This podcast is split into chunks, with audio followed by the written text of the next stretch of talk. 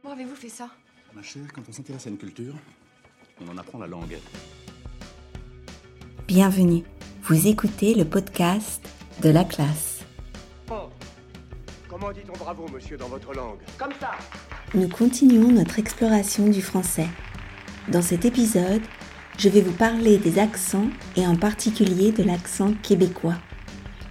Pour accéder aux transcriptions complètes et aux exercices de chaque épisode, écoutez les épisodes bonus et participez aux leçons réservées aux abonnés, téléchargez mon application ou visitez mon site internet laclassedestelle.com.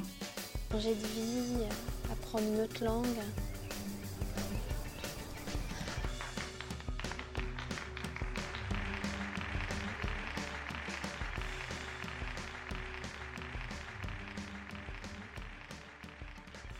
Bonjour chers auditeurs et chères auditrices. Bienvenue dans cet épisode sur les accents. Les accents français varient d'une région à une autre sur tout le territoire francophone. Et pour illustrer cette diversité, je vais vous parler aujourd'hui de l'accent québécois. Tout d'abord, je vais commencer par vous lire une petite histoire. Ensuite, nous écouterons la même histoire lue par mon cousin québécois, Denis. Merci Denis pour ta participation. Dans la deuxième partie, nous explorerons quelques particularités de l'accent québécois. Mais avant de commencer, j'aimerais savoir si vous aimeriez participer à un de mes épisodes. Pour cela, il vous suffit de laisser un message en français sur ma boîte vocale. Le lien se trouve dans les notes de cet épisode. Parlez-nous de vous, de votre apprentissage du français et dites-nous pourquoi vous écoutez ce podcast. Je suis impatiente d'écouter vos messages et de les publier dans un épisode.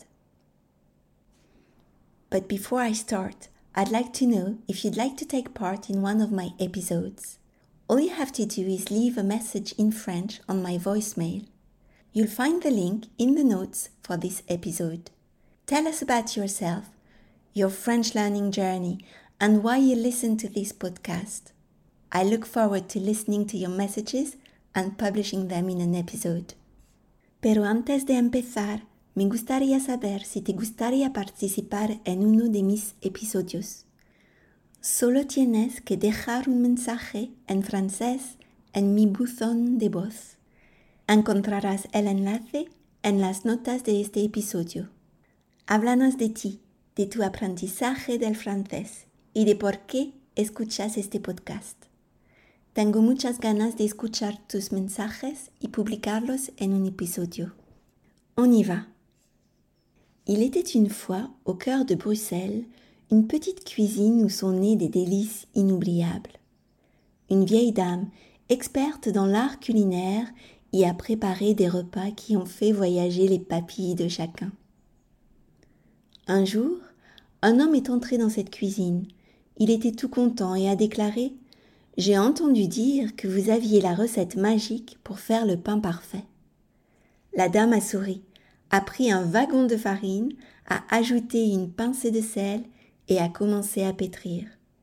Elle a expliqué en douceur. Pour un bon pain, il faut du temps, de l'amour et un peu de magie. Pendant qu'ils attendaient, elle a raconté une histoire sur un père qui, un 8 août, avait décidé de tuer l'ennui en concoctant une recette spéciale.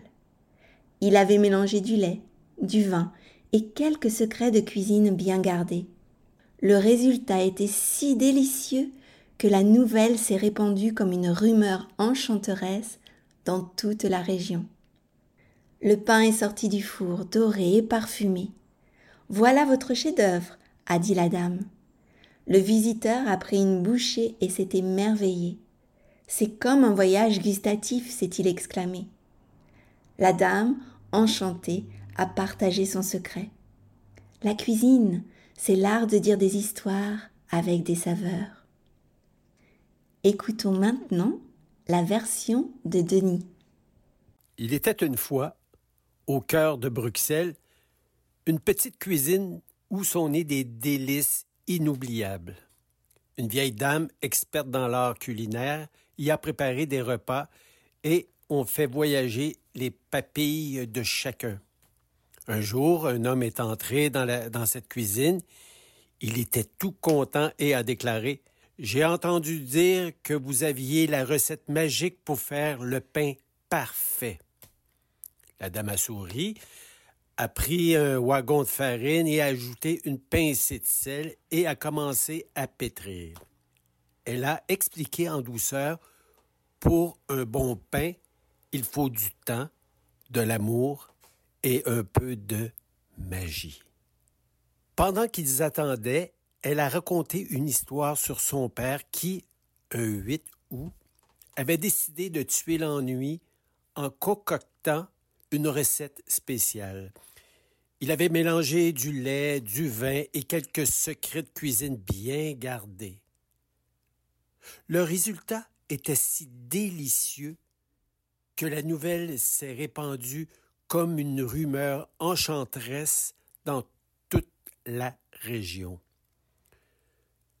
Le pain est sorti du four, doré et parfumé. Voilà votre chef-d'œuvre, a dit la dame. Le visiteur a pris une bouchée et s'est émerveillé. C'est comme un voyage gustatif, s'est-il exclamé.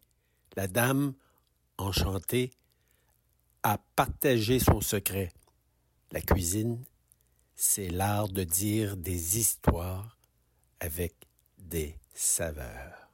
Comme vous avez pu l'entendre, l'accent québécois apporte une très belle mélodie qui est complètement différente. Plusieurs traits phonétiques particuliers façonnent l'accent de Denis, lui conférant son charme unique. Voici quelques éléments clés à écouter. L'affrication, ou ce léger bruit de friction qui suit les consonnes T et D, est une marque de fabrique de l'accent québécois. Par exemple, le mot dire prend une teinte singulière se transformant en dire, avec ce subtil ajout sonore après le D. J'ai entendu dire que vous aviez la recette magique pour faire le pain. Passons à un autre élément, la diphtongaison. L'accent québécois apporte une nuance particulière à la diphtongaison, où deux voyelles fusionnent en une. Par exemple, le mot père se transforme en père, illustrant cette fusion harmonieuse de voyelles. Elle a raconté une histoire sur son père. Enfin, Parlons des voyelles nasales. Le timbre des voyelles nasales telles que un, on, en, en présente une caractéristique distincte au Québec par rapport à celui généralement observé dans d'autres régions francophones. Cette différence serait due à des variations articulatoires et de placement des organes de la parole lors de la production de ces voyelles nasales. Que la nouvelle s'est répandue comme une rumeur enchanteresse. En somme, l'accent québécois est une invitation à explorer la diversité linguistique du français. Les subtilités de l'affrication, de la diphtongaison et des voyelles nasales créent une symphonie linguistique distinctive qui captive l'auditeur. Alors laissez-vous emporter par les nuances de cet accent, une véritable expérience auditive dans la vaste mélodie du français. Et bien entendu, cette richesse ne s'arrête pas à l'accent. Le vocabulaire québécois est riche et il y a de nombreux mots et expressions que les Français ne comprennent pas et doivent apprendre quand ils voyagent ou vivent au Canada. Mais je garde tout cela pour un autre épisode. Rappelez-vous que la langue est un paysage riche et diversifié, où les accents jouent un rôle central.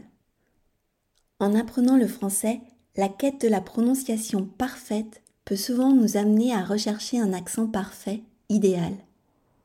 Il est crucial de comprendre qu'il n'y a pas de modèle unique en matière d'accent. En réalité, même à l'intérieur des régions francophones, nous découvrons une variété fascinante d'accents.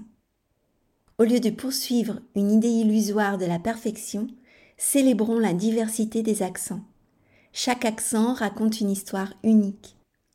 En embrassant votre propre accent, ou celui que vous adoptez au fil de votre apprentissage linguistique, vous vous connectez à cette richesse culturelle.